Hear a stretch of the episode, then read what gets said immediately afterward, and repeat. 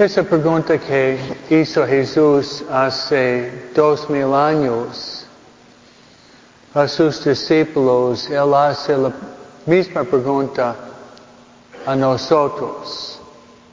¿Quién es Jesús para ti? Es una pregunta muy importante. Uh, ¿Quién es Jesús para ti? Y respondiendo a esta pregunta, podría ayudarles en su vida de oración.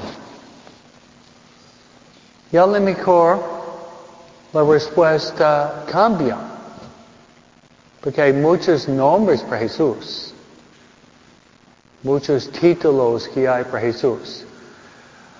Por yo podría darles uh, algunos uh, títulos y ver cuál título de Jesús es lo que te, te llama más la atención.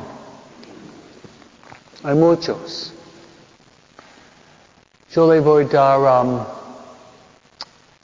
podría darle cinco. Jesús es el buen pastor. Jesús es el buen pastor. Puede meditar mucho sobre esto, el buen pastor.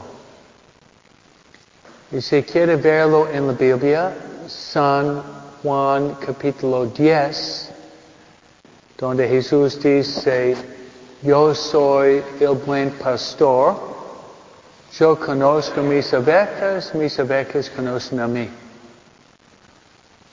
Y a lo mejor aplicar este título de Jesús a nosotros mismos.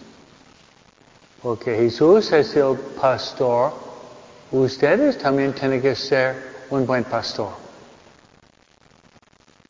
Amén. Pero el secreto de ser un buen pastor por las ovejas es debemos ser una buena oveja al buen pastor. Amén. ¿no? Eso sí. Si queremos ser un buen pastor por nuestras ovejas, ser una buena oveja al buen pastor. Y otro título. Otro título Jesús dice que Él es el pan de vida. Eso se puede leer en San Juan capítulo 6. Él dice, yo soy el pan de vida.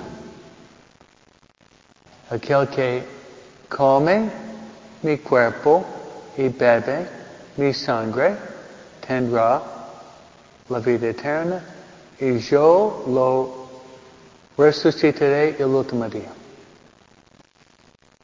A lo mejor que le gusta esto. Y podrían decir, Jesús, dame hambre para ti. Dame hambre para ti. Dame más hambre para ti que hambre por tacos o hamburguesas o televisión o telenovelas, ¿no? O chismes, ¿no? Más hambre por Dios que por las cosas del mundo. Ese es San Juan capítulo 6. Yo soy el pan de vida. Otro título para Jesús. Jesús es el maestro. Él es el maestro. Si ustedes uh, van a misa el día domingo, yo pienso que ustedes van a misa el día domingo también, ¿no? ¿Qué estamos leyendo en la misa el día domingo? Estamos leyendo el sermón de la montaña. Sermón de la montaña vemos a Jesús, especialmente como el, segundo Moisés. Jesús, el grande maestro. Y ya por tres semanas estamos escuchando ese sermón de la montaña, las bienaventuranzas, ¿se acuerdan ustedes? La semana después Jesús dice, ustedes son la luz del mundo, ustedes es la sal de la tierra, ustedes como una ciudad encima de la montaña. Y la semana pasada fue que Jesús habló en forma muy fuerte que debemos no solamente evitar de matar, cometer adulterio, debemos también purificar nuestros corazones.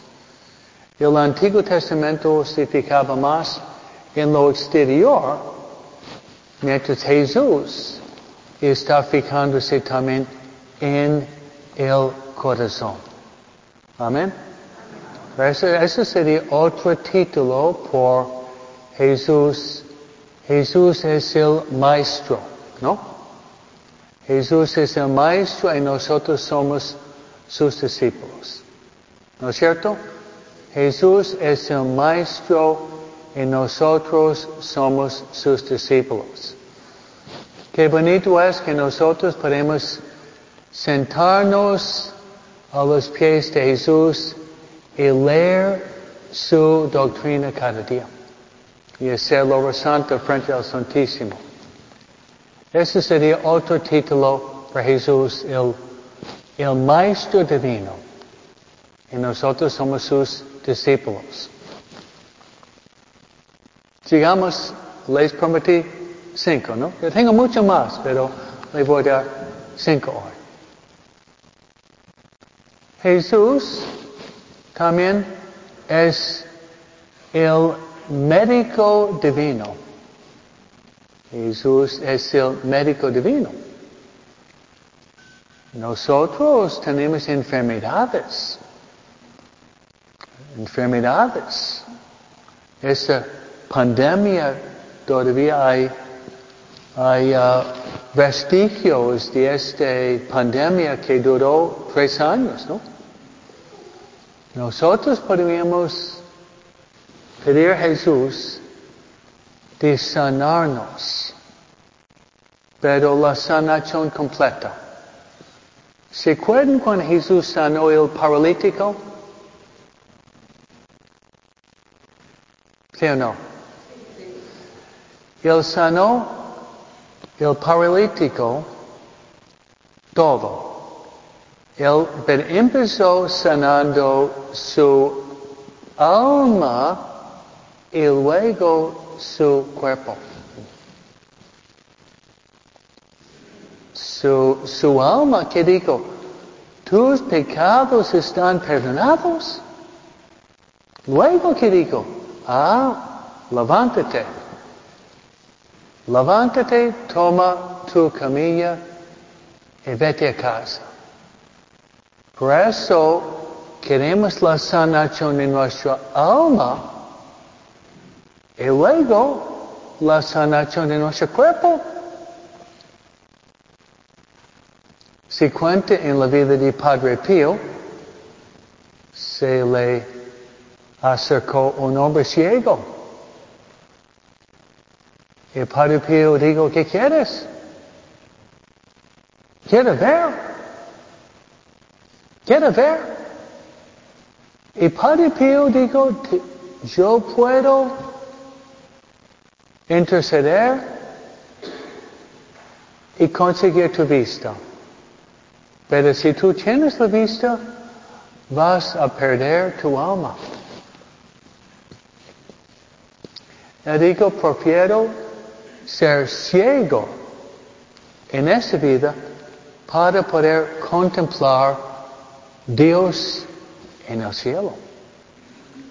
Entonces, mejor, ¿no? Mejor la salud del alma que la salud del cuerpo. Y si Dios quiere los dos, bendito sea Dios. Pero muchas veces Dios permite o manda una enfermedad del cuerpo para sanar a nuestra alma. Amén. Interesante. A veces Dios manda una enfermedad del cuerpo para poder sanar el alma. Y llegamos al número 5, el quinto. Y si quiere puede dar otros cinco más, otro día, ¿no? Pero el, quinto sería lo siguiente. El famoso arzobispo Fulton Sheen dice que el nombre de Jesús, el nombre de Jesús significa su función y la razón de su venida al mundo. Jesús, ¿qué significa? El arcángel Gabriel, el arcángel Gabriel habló con María. ¿Qué dijo? Su nombre es Jesús porque Él salvará el pueblo de sus pecados. Esta es la razón principal de la encarnación, la vida, el misterio pascual, la pasión, muerte y resurrección de Jesús. Él vino para salvarnos. Por eso me gustaría hacer un examen para ver si ustedes podrían repetir los cinco nombres.